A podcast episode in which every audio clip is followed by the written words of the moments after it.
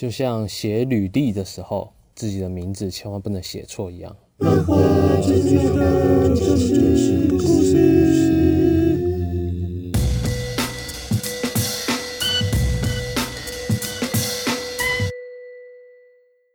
大家好，欢迎回到漫画最重要的就是故事。二十集啦，一直想着二十集的时候要来做一点特别的事情，但选了很多本漫画，想了很多各种不同的企划，但在这过程中，我一直觉得好像有什么事情还没做。但我自己在做 podcast 的这个过程中，我自己也听了很多 podcast，我一直很想要去了解我现在在听的这个声音到底是谁的，他有着什么样的经历，会让他说出他现在这个样子的话。就拿我自己来说好了，我的节目的简介上面写着，只有看漫画这件事情，我绝对不会输给任何人的。但我是什么咖？我有什么资格讲出这样子的话？是因为我太蠢了，还是我太井底之蛙？那既然我自己不管是不是身为听众的时候，我自己都会对正在讲话的这个人有好奇、有疑问的话，那一直在听我节目的你们，是不是也会有这样子的疑问呢？所以我就这么不要脸的决定了啊！这一集我们就来好好讲讲好地我本人有关漫画的故事。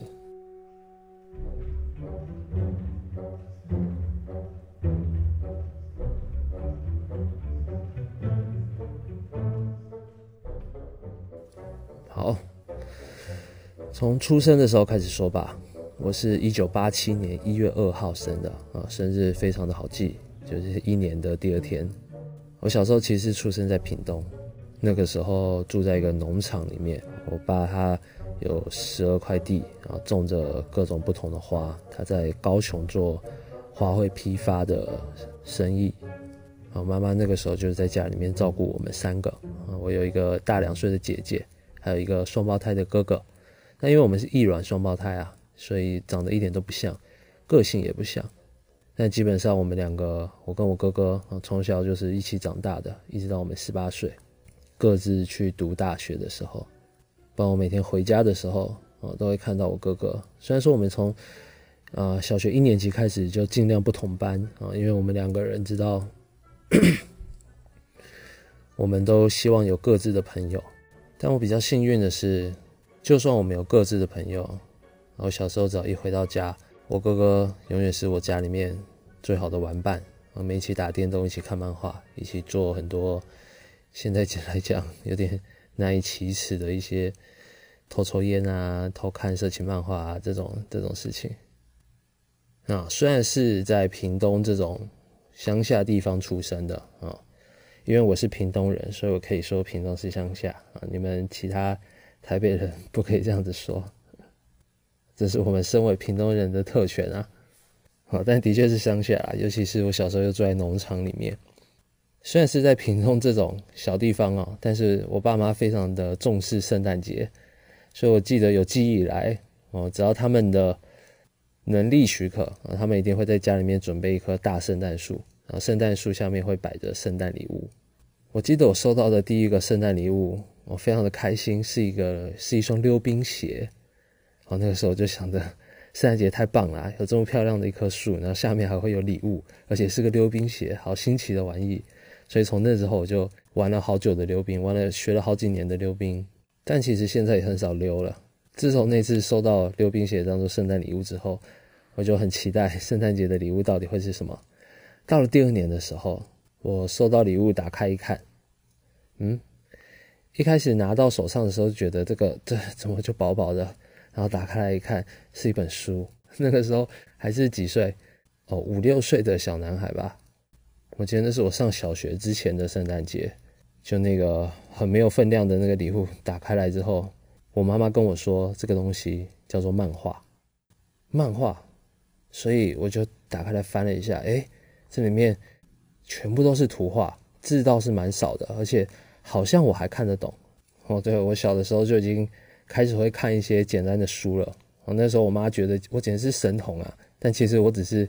看一看书，然后觉得好像我看书这件事情大人会很开心，所以有时候我就算看不懂，我还是拿着一本书装作好像看得懂的样子。诶，但这样子久了之后，反而真的慢慢的越来越看得懂，所以那个时候漫画的那些文字，然后对我来说其实已经不是那么困难了，大部分都还看得懂。所以当看得懂了之后，可以知道它里面的故事在讲什么的话，我一下子就被这个东西给吸引住了。我记得那本漫画是《大雄与他的恐龙》，我到现在都还记得那个大雄，他因为恐龙不吃，恐龙叫什么？逼住哦，反正怕他的恐龙不吃饭，然后所以就把他最喜欢的生鱼片留着给他的小恐龙吃，然后他那喂他小恐龙吃那个生鱼片那个可口的样子，让我一直很想吃吃看到底什么东西是生鱼片。然后我现在吃生鱼片的时候，都还会想起来。大雄他喂给那个的那个的时候的场景，所以一下子就被这个东西给吸引住了。我还记得我很珍惜的把那个大雄与他的恐龙看完了。看完了之后，我的第一个念头是：哦，看完了，还有吗？还有别的吗？然后从那一天开始，一直到现在，我都一直不断的在想着这个念头：还有吗？还有别的漫画可以看吗？所以对我来说，《大雄与他的恐龙》这部漫这部漫画是，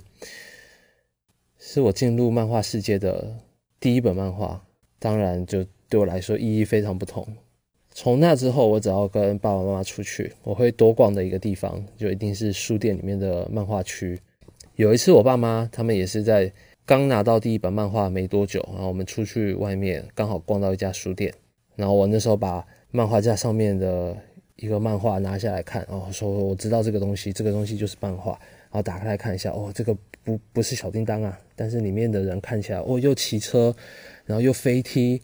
然后又砰乒铃漂亮的那种感觉，我跟小叮当完全不一样，而且他这个画的画风好真实啊，哇，那里面的东西好帅啊，然后就拿给我妈妈，跟她说，我我我我要买这本，我一定要买这本，然后妈妈看了一看，她说，嗯，这个东西你看不懂的啦，我说怎么可能，我看得懂，我刚刚在那边翻的时候我就看懂了。后来我知道了这本漫画，它的名字叫做《假面骑士》，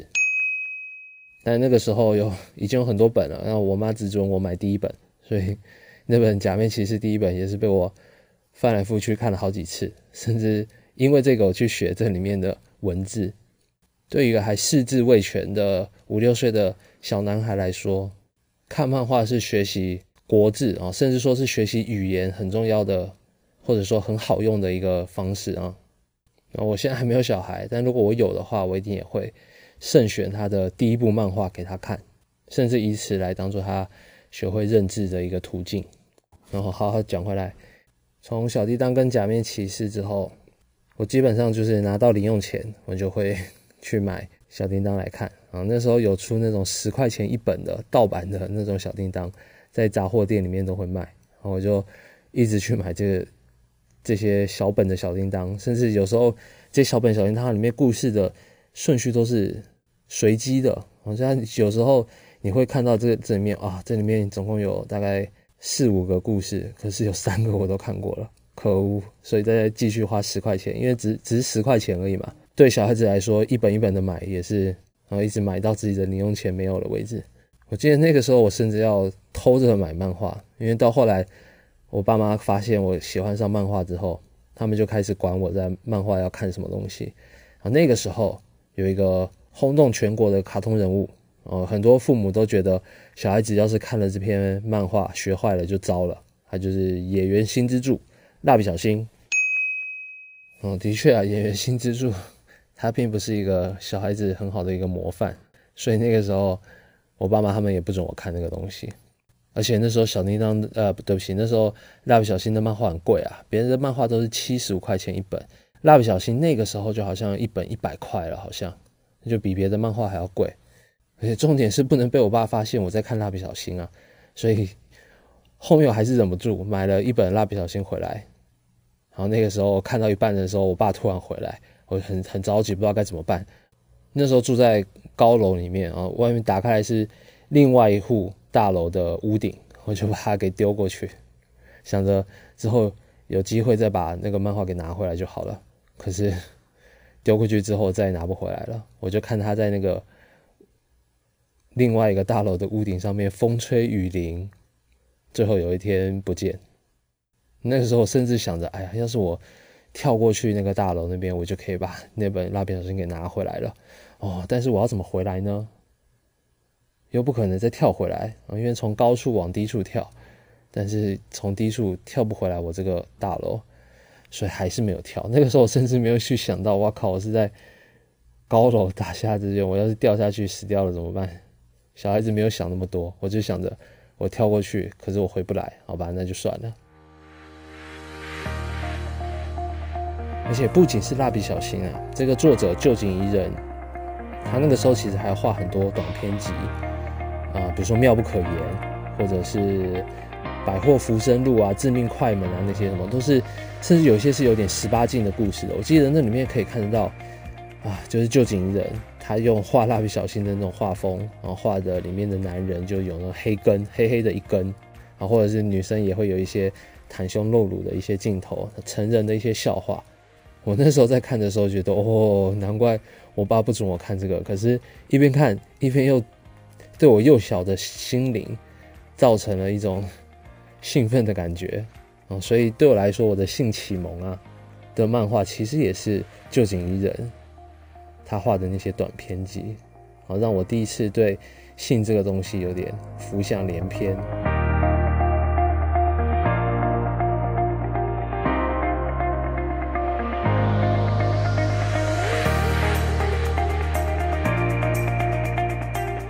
我在屏东的日子过到小学一年级结束之后，我们就搬到了高雄的凤山。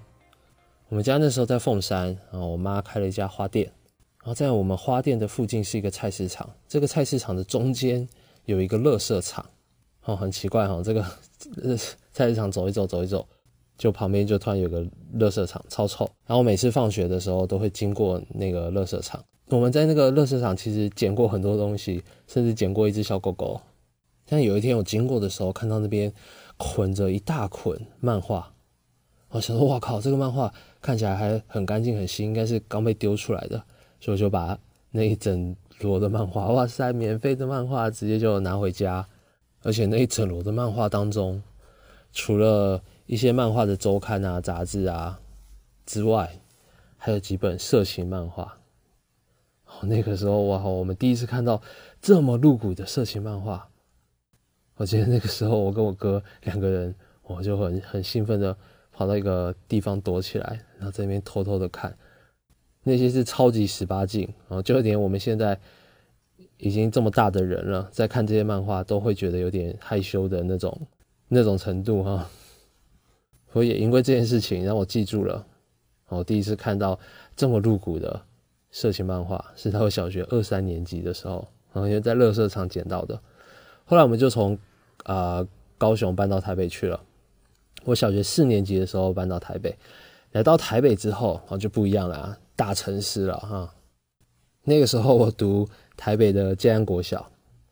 啊读建安国小的人，大部分的人都国国中的时候就直接升到隔壁的大安国中了啊，我也是。我一直在大安国中读到读到大概国中二年级的时候吧。但搬到台北之后，发生最巨大的变化就是我开始看《少年周刊》的那些少年的漫画杂志。好，这其实也是受我那个在高雄捡到的那一捆漫画的影响。然后我知道了漫画杂志一次可以看好多种各种不同的漫画，太棒了！而且里面还会有一些小故事啊，还有一些编辑的话什么的，太太有趣了，而且。来到台北嘛，几乎每个便利商店里面都会卖着那个星期最新的啊《新少年快报》啊，《宝岛少年》啊，或者是 Top 热门少年。我自己本身那个时候是最喜欢 Top 热门少年，我忘记那时候有什么漫画在上面了。但我自己本身收藏的最多的应该是 Top 热门少年啊。当然每其实每一期我都会买啦。我记得后后面买到好像《宝岛少年》跟 Top 热门少年比较多，《新少年快报》后来就。去租书店就算了哦。对，租书店那个时候还有很多像漫画网这种一分钟一块钱的这种漫画店，慢慢的出来。但我自己还是比较喜欢去那种传统的租书店啊，就那时候是内月的话呢，一本五块钱，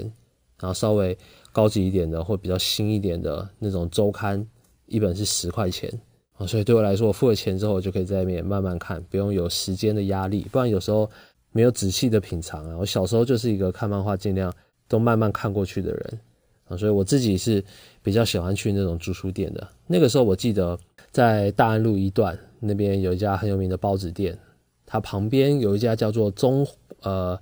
中华漫画店。哦，他刚开的时候，我那时候我家住附近，我想哦太开心了，我家竟然附近开了一家新的漫画店。从此之后，天天在中华漫画店里面混。它是一个地下室，它进去一个门，然后一个柜台，然后摆着一些言情小说啊，然后再来就是一个地下室。走到地下室之后，就是一片别有洞天啊，然后整个地下室摆着满满的漫画，然后下面还有一个柜台，那个柜台周围摆的是一些。就那个礼拜的《少年周刊》，然后还有一些杂志啊什么的。我甚至那个时候离家出走啊，我也是去漫画店。我那时候跟爸妈、跟老妈吵架，然后不开心，我离家出走，然后跑到漫画店里面躲起来，然后躲了一整天。到了要吃饭的时候，我哥过来叫我回去吃饭。我说：“你怎么会知道我在这里？”嗯嗯，这我第一个地方现在这边找你啊，你就在这边啊，就只要回去吃饭。什么？我？离家出走计划就这样子瞬间失败了，只是到了吃饭时间就被叫回家吃饭啊！我都已经煮好了好几本漫画了，我这你现在我现在走的话亏钱啊！好不行，吃饭时间到了啊！好好好，我回去回去。所以之后任何时候只要有时间然后有钱，我都会去那家漫画店里面看漫画。我自己当然也会买漫画，那个时候只要有钱，我就会。压岁钱也好，零用钱也好，只要有钱我就买各种漫画。那时候我也开始在收集各种单行本。然后那时候我记得我的房间里面，我用那个菜篮啊，把它们一个一个叠起来，然后就变成我的书柜。然后把买回来的这个这一柜是专门放少年周刊类的，然后这边放那个 Top 日本少年，然后这边就放我买的收藏的单行本。然后慢慢的这些漫画就越来越多，基本上我的房间。四面墙有三面墙都是漫画。我假日的时候最喜欢的就是躺在我也那个时候，除了我自己的床之外，我房间里面还有一个行军椅，我专门躺在那个行军椅上面看那些漫画。有些漫画我反正整个漫画全部我柜上的漫画全部都看过一遍之后，我再从头全部再看一遍。那时候我只要一回到家，看到这些收藏的漫画包围住我，我就觉得哦很安心的感觉。所以那个那个时候就大概是我。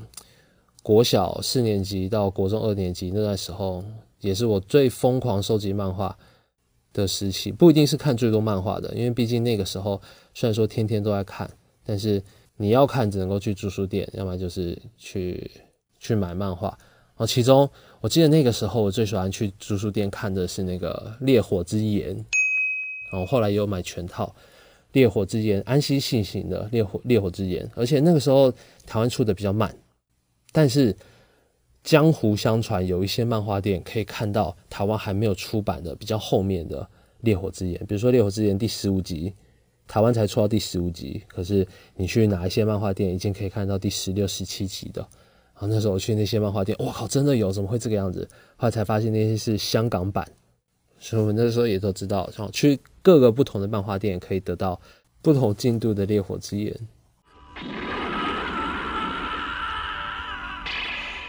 其实仔细想想，透过漫画学到了很多事情啊，甚至我生活中的一些喜好跟习惯，也都是因为看漫画培养出来的，或者是看漫画造成的。比如说，我非常喜欢章鱼烧。为什么我喜欢章鱼烧？因为小时候我看过一个神通小精灵，江川打野的神通小精灵，然后它里面天天都在吃章鱼烧，然后看他们这边呼哧呼哧。那时候台湾要吃章鱼烧还没那么容易的，但那个时候我就一直想着啊，我以后。如果吃得到章鱼烧的话，我也要像他们一样天天吃章鱼烧，看起来很好吃啊！他们一直都在吃章鱼烧这种东西，但也是这本《神通小精灵》让我第一次体会到了，嗯，时代之间的横沟啊！因为《神通小精灵》啊，有看过的应该也都知道，它里面其实有很多养眼的镜头嘛。但是对于那个时候已经国中，那个时候我看漫画已经是什么样的漫画都已经。看过了，甚至那个时候我也有在偷偷的收集色情漫画啊。那时候便利商店我还不敢买，但那时候有一些小的杂货店，他们的书架上面就会卖的那种色情漫画，十八禁的。你如果去那种杂货店买的话，老板通常会睁一只眼闭一只眼，他知道你是小孩子，一定还没满十八岁，但他还是会卖给你，所以就要专门去找那种杂货店。台北其实也是有几家的哦。那个时候我专门买的，那边开着一家便利店啊，里面有一位欧巴桑，都是趁他看店的时候去买那个色情漫画啊，因为他一定会卖给我，所以那个时候其实我也偷偷的收集了很多色情漫画啊。那时候我色情漫画因为太多了，我必须要找个地方藏。所以我非常天才的把它藏在了我的窗户跟我的书柜之间的那个缝隙里面啊。我我那时候房间有一个窗户，然后我在前面放了几个那种塑胶的菜篮，把它当做书架，所以就把那个窗户遮了一半起来了。然后刚好它们之间的空隙，我可以把神经漫画直接就丢到那个缝隙里面。我觉得天衣无缝，没有问题。就后来有一次，我妈在阳台洗衣服的时候。打开那个窗户，问我说：“你有没有衣服还要我洗的？”啊 然后她打开的时候，那个我在窗户夹缝的那些放的那些漫画就噗啦，全部都涌出来，涌到那个洗衣机上面。他拿起来一看，哇，我我儿子长大了。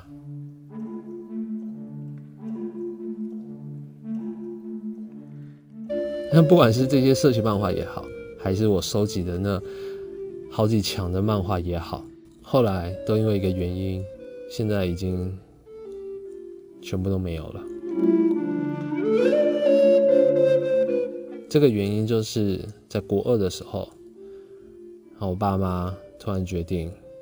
因为我爸工作的关系，我们全家人要搬去大陆，搬去山东省青岛，青岛市。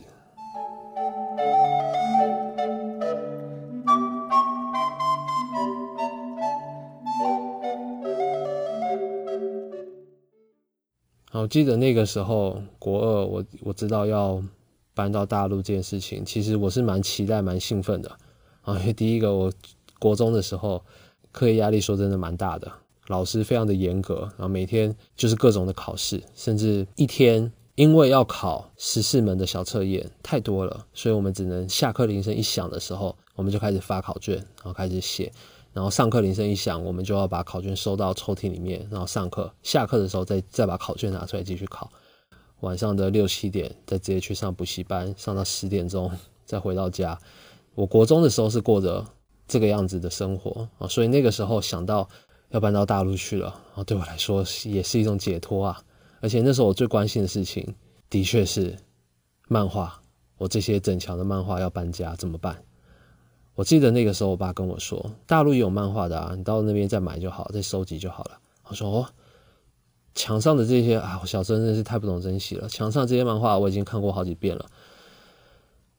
而且我相信了我爸爸的话，到大陆再收集就好了。所以那个时候，我亲手把这些漫画送人的送人，消灭的消灭，就像我那个时候在高雄捡到的那一捆漫画一样。”我也把我的漫画捆成一捆一捆的，把它们丢到垃圾场。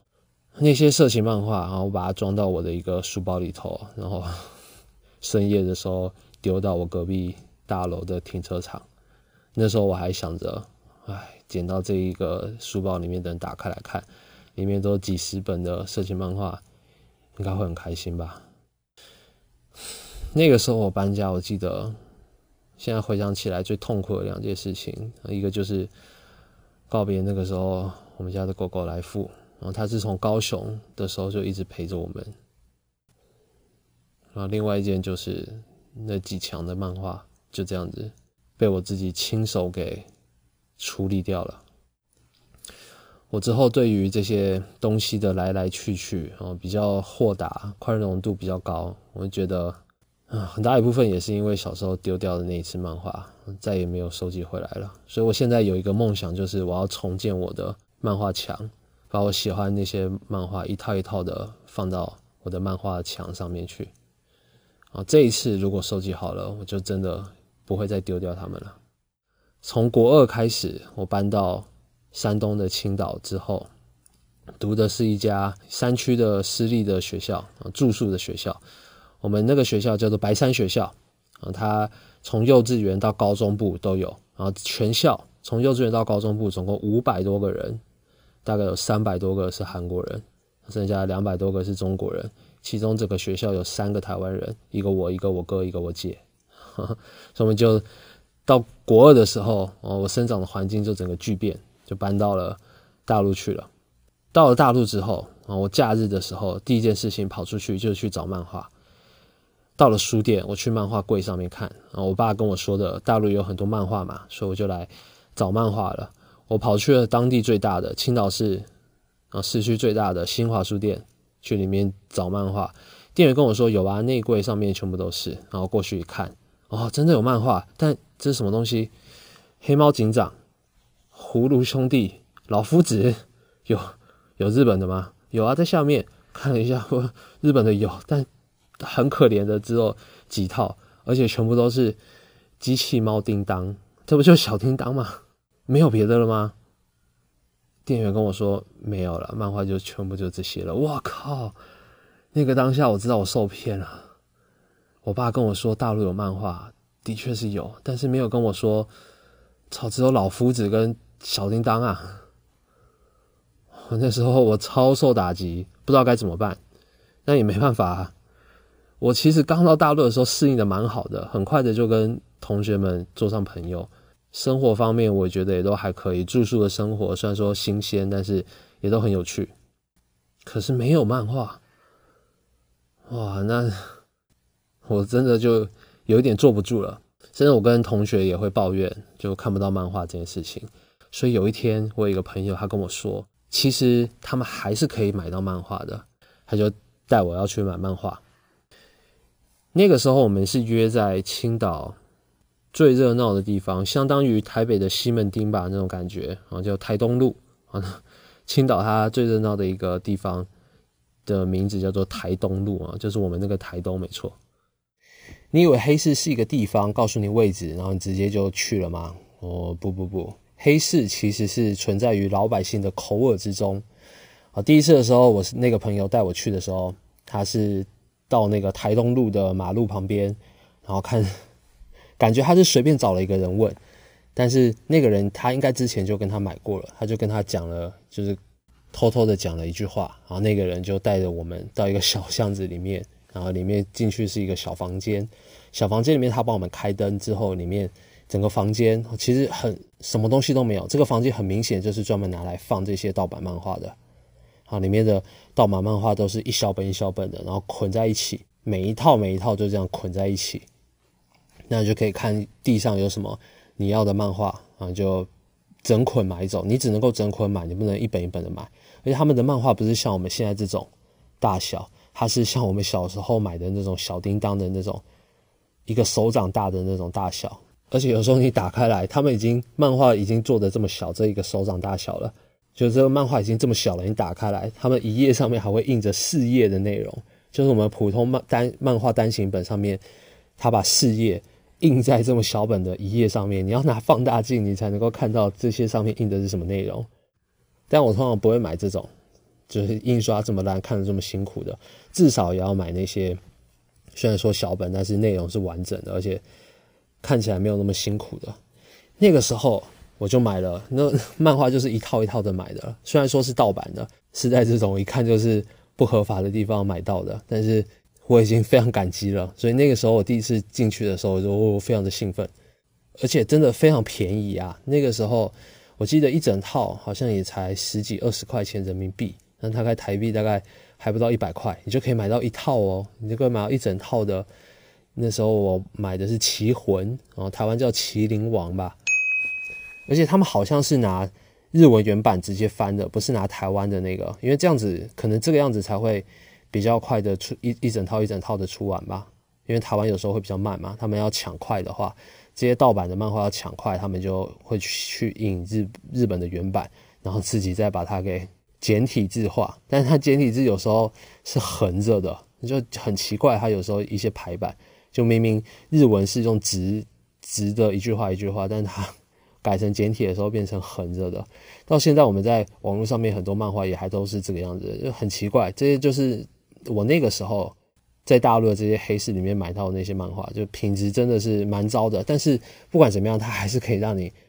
很完整的看完一套漫画啊。所以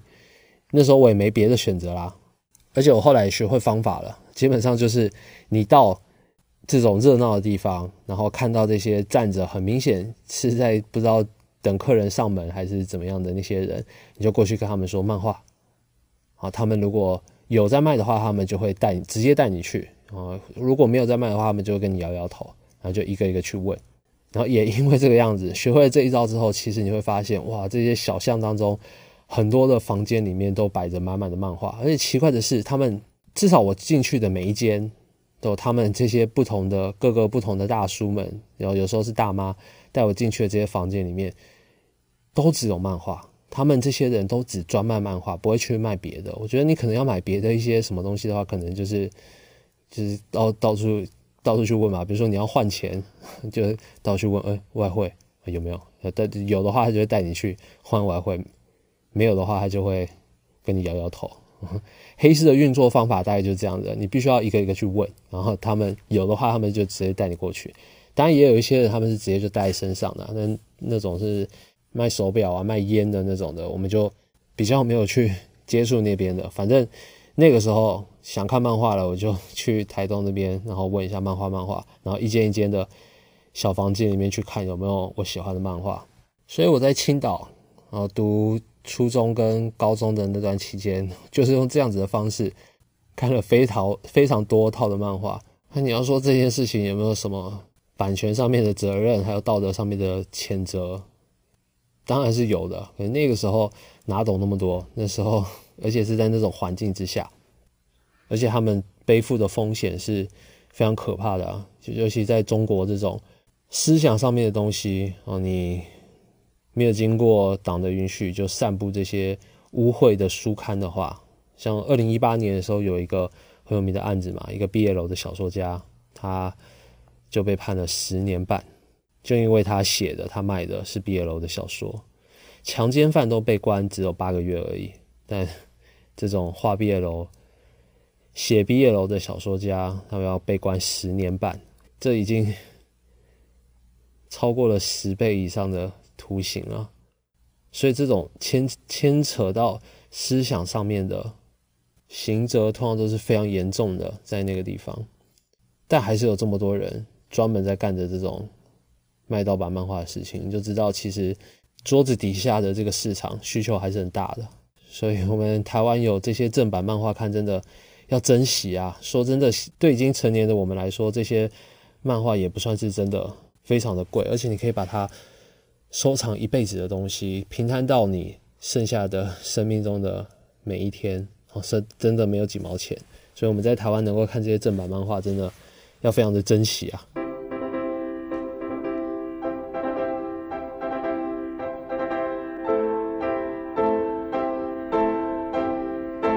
在青岛读完高中之后，就后来就去苏州上了苏州大学啊。苏州大学就是台湾动物大学的那个前身啊。然后这四年的大学生活就是在苏州很快乐的度过。在苏州那个时候也有很多台湾人，所以我在苏州的时候几乎都跟那些台湾的学长或台湾的朋友们在一起。那时候有很多台商在上海嘛，然后苏州离上海也很近。啊，我们那时候也蛮常去上海的，所以对上海也蛮熟的。甚至后来我到上海也住了大概一年。那我在大学的生活啊，说真的嘛，我们大家对于大学一定都有着自己美好的回忆。大学会做的事情，我那时候基本上也都有做嘛。我们唱歌、喝酒、打麻将、魔兽世界，然后玩了好好几年的魔兽世界。然后这些事情几乎都占据了我那个时候全部的生活。虽然说后来大学四年顺利毕业了，但基本上，那个时期的我比较少看漫画。不过从那个时候开始，我养成了上网看漫画的习惯。但我觉得那个时候的网络跑那些漫画，说真的，有时候要跑得很慢啊，有时候一张图卡住半天，所以很大的打消了我那个看漫画的劲头。哦，不过那个时候在大学的时候，其实我有一件印象很深刻的事情，就那个时候的我开始接触美漫啊，因为那个时候。在苏州的金鸡湖旁边有开了一家漫画店，这个漫画店是专门卖美漫的啊，就是美国的漫画。开这家店的是一个在苏州工作的一个 A B C 的台湾人，然后还有一个他的外国的朋友，两个人都是从美国来的，两个人都很喜欢美国漫画，所以他们就决定在苏州这个地方开一个美国漫画店。然后那个时候我一看的时候就就非常喜欢，然后从那个时候开始我接触了一些美漫，跟他们非常聊得来，他们也教了我很多事情啊，甚至叫我去看 Doctor Who，他们非常喜欢 Doctor Who，我记得就很热衷于收集美漫这件事情，而且他们封面通常都非常漂亮嘛，我觉得这个听说。如果你眼光精准的话，然后收集到一些稀有的漫画的话，也会变得很值钱。那个时候，然后所以那个时候我有在收集一些美漫，甚至有一些还躺在我青岛的家里面。我记得大学毕业的时候，我把它给带回去。甚至我现在到世界各地去旅游的话，我也都会到每个地方，我都会去当地的美漫店里面看一看，去收集世界各地的。美漫回来，这个就是从我在说大学的时候的那家美国漫画店里面保留下来的一个习惯。那这样的生活一直持续到我后来大学毕业之后去北京住了一年啊，因为要当兵的关系，就回到了台湾。我是大概二零一零年的时候回到台湾的，那时候为了准备要当兵嘛。那当兵之前的第一年刚回来的时候。我去了那个新威秀打工啊，那个时候为了看免费的电影，去威秀里面打工。但后来发现，只要你迟到或者是服装不合规矩的话，你就必须要禁看啊！一禁看就是禁看一个礼拜，禁看两个礼拜这样子的。我记得我那时候迟到了一次，然后被禁看了两个礼拜，所以一直到我去当兵之前结束这个工作之前，也没看几部电影。后来结束了新义威秀的工作之后。然后我的兵单来了，我就去当兵了，当了整整十二个月。因为我高中的时候没有军训，所以我的同梯都是当十一个月他们有军训可以折抵，那我没有，所以我只能活生生的比别人多当了一个月。那这件事情我一直耿耿于怀啊，因为对阿兵哥来说，你多一个月的服役时间是 差非常多的。但其实我当兵的时候过得还还算开心啦，那时候也认识了很多朋友。而且当兵还到处受训嘛，去冈山、去去斗六、去中立什么的啊！我是两幺炮指挥部火箭营的指挥室啦。当完兵出来之后啊，那个时候正在想说下一步要做什么的时候，我姐姐那个时候她一直很想要去澳洲打工度假啊。那个时候很流行去澳洲打工度假。那时候我一听到，哎，好像蛮有趣的，正好我也想要去澳洲看看。所以就变成换我去澳洲打工度假了啊！没想到这一待在澳洲待了大概五年，那个时候我在雪梨找了一份工作，然后一边半工半读，到后面前面两年是打工度假，到后面第三年开始变成读书，然后后面一边读书一边工作啊。那时候找到的一个工作是在在雪梨的一个旅游公司，老板也是台湾人啊，他是澳洲的华侨，然后后来在澳洲。工作了五年之后，那个时候正好公司要开一个新的办公室在台北，啊，那个时候我也工作了，在这个公公司里面工作了五年了嘛，所以我就跟老板毛遂自荐，啊，最后老板也答应了，就把我作为台北办公室的主管，啊，被派回来开设一间公司的办公室，啊，就这个样子。我在大概二零二零一五年的时候回到台湾，我刚回来的时候非常的忙碌啊，因为要搞这间台北办公室的事情嘛，那时候基本上只有我一个人，还要找新的员工、员工训练，然后办公室的大大小小的事情，反正之后的那三年过得非常的忙碌。在这么忙碌之中啊，我看漫画的习惯啊，不管是在澳洲还是从澳洲回来台湾之后工作的这几年当中，我看漫画的习惯后来就变成了用 iPad 啊，那个时候。刚学会在 iPad 上面看漫画的时候，非常的兴奋啊！因为漫画现在我都还是的。现在我看漫画最最多的手段啊，要么就是打开电脑，用电脑上面上那些漫画网站去看；不然的话，就是在 iPad 上面点开漫画人 App 啊，就是有一个 App 叫做漫画人，它是只有 iOS 上面有的，Android 上面的都不太好用。你还是可以找到几个漫画的 App，但是我个人用的最习惯的还是 iPad 上面的那个。漫画人，所以算上我之前在雪梨上班的时间，一直到后来回到台湾，前前后后大概当了八年九年多的上班族。啊，这段期间我当然也是有看那些上班族金太郎或者岛根做那些漫画，想要来学习一下。但我觉得跟我的情况好像都不太一样，只能够当做漫画看看而已。后来台北的这间办公室弄好了之后，但我后来还是离开了这间公司了。我以为我会一直就做着那一份工作，可能就一直这个样子下去了。我是很想美化我离开这间公司的这个过程啊。啊，虽然说也的确是没有什么吵架，但最后真的就是因为理念不合。说真的，公司也没有欠我什么，我也没有欠公司什么。那个时候，甚至我离开这个工作的时候，老板还多给了我一点奖金。嗯，我对此我是非常感谢他的。这让我觉得，至少就是我跟这间公司相处的这八九年，做的一些事情，老板多多少少还是有肯定你的。总之，后来就。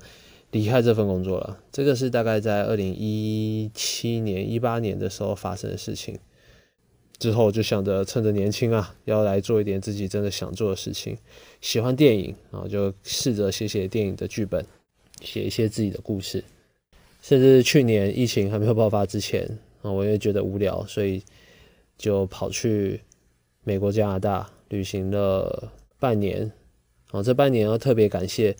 那时候在加拿大温尼伯的宝哥哥还有小赖的照顾因为他们移民到那边去了嘛。我想说我要去那边旅游。我从小有一个梦想，就是要去看看美国跟加拿大这两个地方到底是什么样的国家。而且还有一个很重要的原因呢，我在这边也想要跟大家说一说啊，表明一下我的立场。因为加拿大全国合法的大麻，我对大麻的立场是非常鲜明的。我不觉得它是毒品。我觉得它就是之后在台湾这个社会，我们必须要积极讨论，并且全面的、正确的去认识这个上帝给人类的礼物——大麻这个东西。我在中国那边读大学的时候就接触了，我那时候是跟新疆人买的。虽然说他们 那时候卖给我们的大麻简直是就非常的 shit，我在这里也要小小的呼吁一下，我愿意为台湾大麻合法化出一份力。所以如果有人听到了我的呼召，希望任何在大麻合法化上面这件事情，我能够尽一点力的话，请尽管联络我。我本人非常愿意为这件事情尽我自己的一点绵薄之力啊。那也因为这个原因呢，然后这去年的时候，然后到加拿大，然后从加拿大开车到美国的西岸，开车到美国的西岸，然后一直往南开到圣地亚哥，然后再从圣地亚哥那边。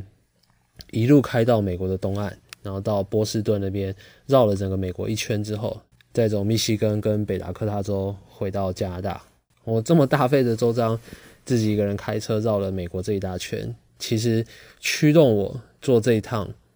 旅行的其中一个很重要的原因就是 Comic Con，没错，就是那个全世界最大的漫画博览会。去参加这个 Comic Con 一直是我一个人生的一个很大的愿望的清单。在去年的时候终于达成了啊！而且在这个 Comic Con 这次的漫画博览会上面啊，今年没有举办了，今年因为疫情的关系嘛，所以我去的时间其实也算是蛮巧的。不然的话，下一次再举办 Comic Con 不知道是二零二一、二零二二年呢，不知道什么时候了。那我在那个漫画博览会上面，其实也发生一件很有趣的事情。我小时候不是有收集那曾建华老师的那个《幻兽母战记》，我在。去年的 San Diego 的那个 Comic Con 漫画展上面，也有见到曾建华老师本人啊，还还送了我一本他的书。哦，那时候我在会场的时候看到，哦，竟然有台湾人的摊位，我真的是太吃惊了。原来是文化部他们带了七个台湾的本土漫画家，然后到 San Diego Comic Con 上面租了一个摊位，然后宣传台湾的漫画。我那个时候对我来说是一个非常惊喜的一件事情，而且我是在 San Diego Comic Con。展览的最后一天，快要结束的前十分钟，看到了他们的摊位啊，所以我是跟曾介华老师一起迎接这个二零一九年圣地亚哥 Comic Con 结束的那那个瞬间的。所以曾介华老师，我知道你也有在做 Podcast，如果你听到我的话，如果你听到我这一段的话，然后我得跟你说，我就是那个时候 Comic Con 结束的时候跑到拿着一个摄影机 跑到跑到你们摊位里面跟你大聊特聊的那那个那个年轻人啊，就是我。你现在送我的那本漫画密码还在我的书桌上面。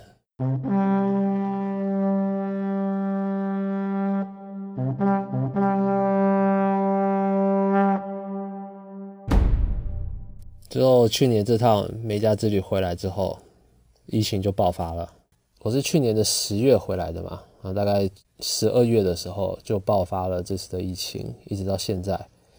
而且刚回来的时候没多久，又领养了一只狗狗。我一回来大概十天之内就碰到了现在家里面养的这只狗狗，它的名字叫做 MJ。啊，因为这只狗狗还有疫情，让我有非常充分的理由可以每天待在家里面看漫画。而且那个时候台湾好像 Parkes 正在。慢慢的火起来，所以那个时候我就想着，哎，我与其我还是要每天都看着漫画啊，如果我可以把这些故事，或者是我看过这么多漫画当中选出几部我真的喜欢的，分享给大家的话，那我看漫画这些时间就也不算是白费了呀。有了这个想法之后，其实那个当下我是非常兴奋的，而且其实自从我离开上一份工作以来。我慢慢的越来越觉得，其实人生最重要的其中一件事情，就是要找到真的能够让你有感动、有热情想要去做的事情，你真的喜欢的那件事情。一想到我有可能可以把看漫画这件事情变成一份工作的话，对我来说是非常非常浪漫、非常安心的一件事情。只要你们喜欢，只要你们真的愿意听我说这些故事，那我说的这些废话，它就有了意义。至少它可以陪伴你嘛，我的声音可以透过漫画，可以透过 Pockets 的这个媒介陪伴着你。当然，最重要的是希望你能喜欢。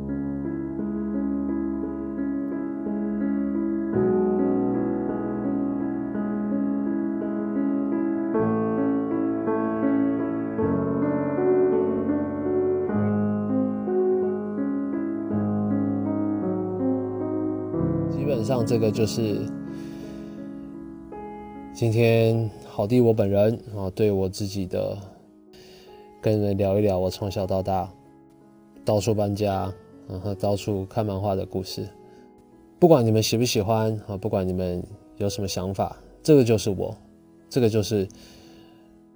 我为什么今天又在这里跟你聊着漫画，跟聊着我自己的故事。